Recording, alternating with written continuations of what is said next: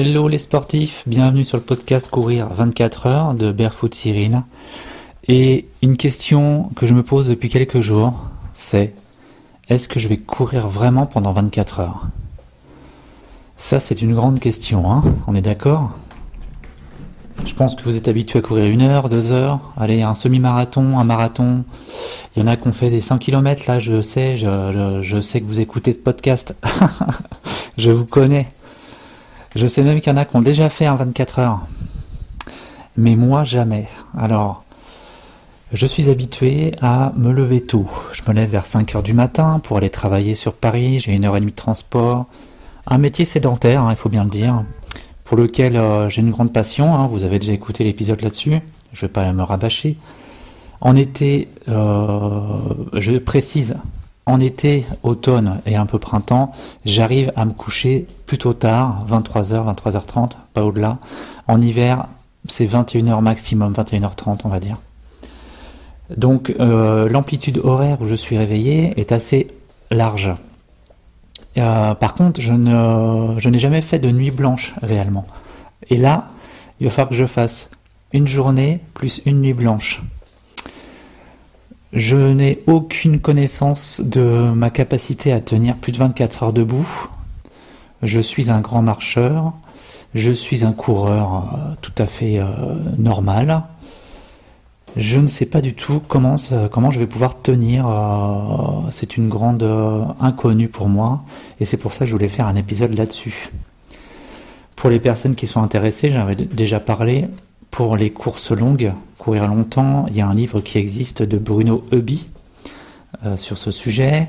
Livre que je vais aller chercher dans quelques minutes euh, dans ma, euh, dans ma, chez mon libraire. Il m'attend et j'ai hâte de le feuilleter justement pour avoir un peu, voir déjà des confirmations sur ce que j'ai mis en place, voir un peu si j'ai pas fait trop de bêtises. j'ai choisi c'est volontaire de ne pas lire de livre là-dessus, ce livre-là en particulier, avant 15 euh, jours. 15 jours avant la, la, course. Je voulais vraiment tester par moi-même sans être influencé par quoi que ce soit. Je pense que je pourrais quand même le faire. Mon but, c'est de courir et marcher, de ne jamais m'arrêter, sauf pour aller aux toilettes, voilà, s'il y a besoin, sauf peut-être pour me faire masser si besoin, si je sens que j'ai des raideurs dans les jambes.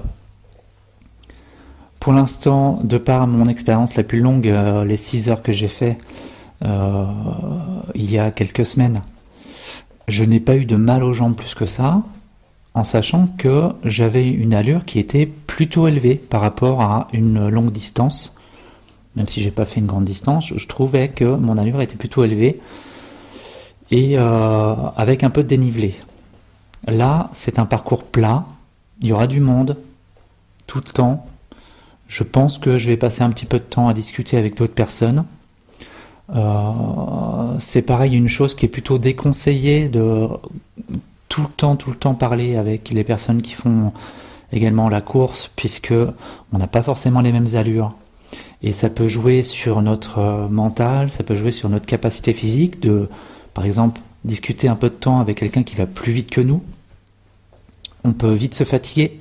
Et à l'inverse, également, une personne qui est plus lente que nous, ça peut agir sur notre mental. Donc, pour moi, ça va être un challenge de ne pas trop discuter avec les personnes euh, qui feront la course, en sachant qu'il y en a pas mal que je connais déjà virtuellement. Donc c'est à voir. J'ai pas l'habitude de courir avec du monde. Je suis plutôt un solitaire. J'aime vraiment euh, être totalement libre, free. Lorsque je veux courir, je prends mes sandales, je m'habille et je pars. Je pars n'importe où, sans but, juste me faire du bien, me décharger, euh, prendre du plaisir, découvrir des endroits et euh, je cours très très, mais alors très très rarement avec du monde. Là, ça va être tout autre. L'aspect social est un, est un sujet assez complexe, en tout cas pour moi. Euh, je ne me livre pas forcément simplement à tout le monde. Euh, je réponds uniquement aux questions que l'on me pose. Sauf quand je suis passionné par un point. Et là, passionné de la course à pied, forcément, ça va discuter pas mal. Donc, euh, je pense que mon attention va être la première, la première chose à avoir, c'est de ne pas me faire avoir sur les discussions à rallonge. Euh, former une protection, être clair avec les personnes qui courent, dire simplement excuse-moi, je préfère me rester concentré sur ma, sur ma course, du moment que tout le monde tout le monde sait ça. Hein. Généralement, quand on fait une course, on sait que on, préfère rester concentré sur son, sur son allure.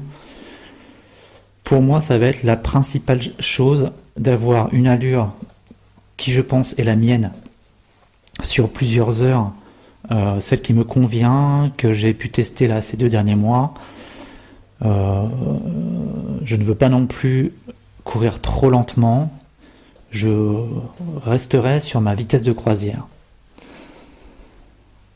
Donc c'est encore une question à se poser, ça, quand on veut faire une course.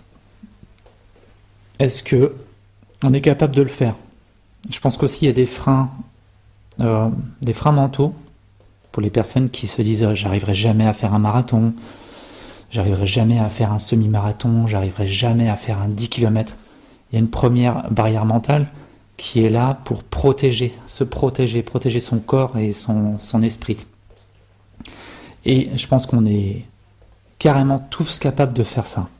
Avec un peu d'entraînement, un peu de logique aussi, d'être détendu dans l'action. C'est une chose aussi qui est très importante, j'ai remarqué, quand on court avec un stress. Euh, par exemple, euh, on a un rendez-vous à, 10h, on part à 8h et on a 2 heures pour faire tel type de course en ayant intégré qu'on a un parcours à faire et puis après qu'on a une douche à prendre, qu'on doit s'habiller. Est-ce qu'on n'est pas stressé en courant? Ça agit sur euh, les tensions musculaires et forcément sur le mental et forcément on se fait une mauvaise séance. Alors que si on y va détendu, en prenant son temps, clairement, euh, en tout cas moi minimaliste, je vous le dis, euh, on le ressent tout de suite. Par exemple dans les mollets, quand je suis stressé, c'est une chose que je sens direct dans les, dans les mollets. Si mes mollets sont tendus, je sais qu'il y a un stress quelque part.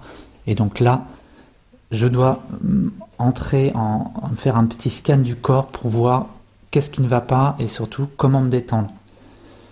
C'est plein de petites choses euh, qui sont à réfléchir. Courir 24 heures, je le ferai. À quelle allure, j'en sais rien. Euh, ce sera une, je pense, ça fera partie du débriefing d'après course.